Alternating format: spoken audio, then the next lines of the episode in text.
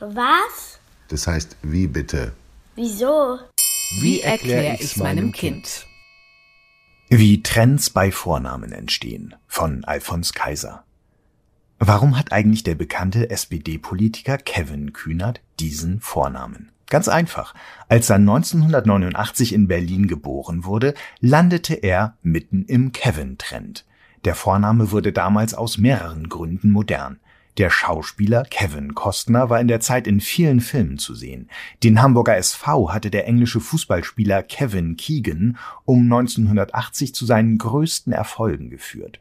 Und im Jahr 1990 kam dann auch noch der Film Kevin allein zu Haus heraus. Und schon war Kevin in Deutschland ein sehr beliebter Vorname. Die Mutter von Kevin Kühnert liebte Fußball, sogar den Hamburger SV, der heute in der zweiten Liga dümpelt und auch in diesem Jahr nicht aufsteigt. Jedenfalls wollte sie, dass ihr Sohn so heißt wie der große Kevin Keegan. Und wirklich, der Vorname scheint magische Wirkung zu haben. Kevin Kühnert ist ein großer Fußballfan, der möglichst viele Stadien besucht. Von Tansania bis Schottland, von Spanien bis Berlin hat er schon hunderte Spiele in Dutzenden Stadien gesehen. Sein Name ist Programm. Zum Profispieler hat es nicht gereicht, also ist er Politiker geworden. An die magische Wirkung von Namen glauben offenbar viele Eltern.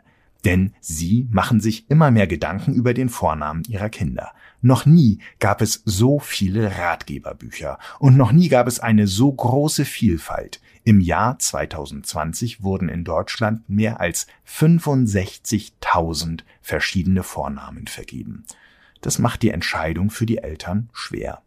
Früher war das ganz anders. Da mussten sie sich nicht lange entscheiden. Man nannte das Neugeborene wie seinen Patenonkel zum Beispiel Friedrich. Und die Kleine bekam den Namen ihrer Großmutter, zum Beispiel Maria.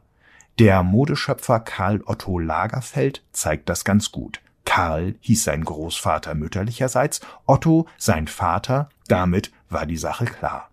Auf diese Weise veränderte sich im Lauf der Zeit nicht viel. Die meisten Namen waren deutsch und christlich. Es gab so viele Heinrichs, dass man sie anders nannte, um sie auseinanderhalten zu können. Manche Heinrichs hießen dann einfach Henner oder Heinz oder Hinnerk oder Heino.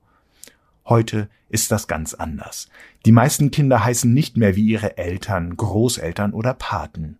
Als die Deutschen nach dem Zweiten Weltkrieg mehr Geld verdienten, reisten sie oft in andere Länder und brachten von dort neue Namen nach Hause.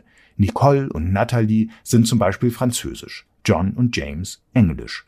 Seit den 60er Jahren kamen viele Menschen mit ihren Familien aus anderen Ländern zum Arbeiten nach Deutschland und brachten Namen wie José, Mohammed und Chiara mit. Dabei kam es auch zu Missverständnissen. Andrea ist im Italienischen ein Männername. Weil man aber in Deutschland Namen mit der Endung A für weiblich hält, wurde aus Andrea in Deutschland ein Mädchenvorname.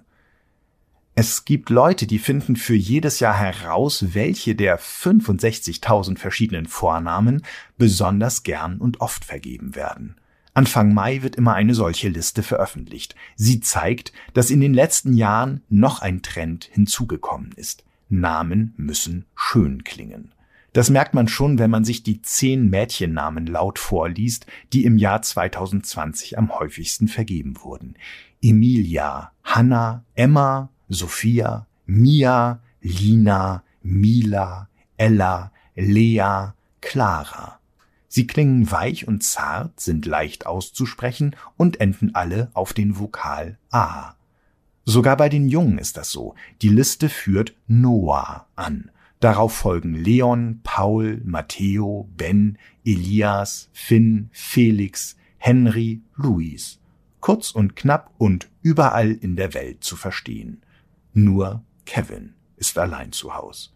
In der Liste der beliebtesten Namen ist er nicht mehr zu finden. Die meisten Kevins sind jetzt ungefähr 30 Jahre alt und viele Menschen machen sich über den Namen lustig. Vielleicht auch, weil er in Deutschland einer der frühen internationalen Vornamen war. Zu einem Bild des aufstrebenden Jungpolitikers Kevin Kühnert fragte die Zeitung Bild sogar einmal provozierend, kann ein Kevin Kanzler werden? Da würden wir mal sagen, eher wird ein Kevin Kanzler als der Hamburger SV in die erste Bundesliga aufsteigt.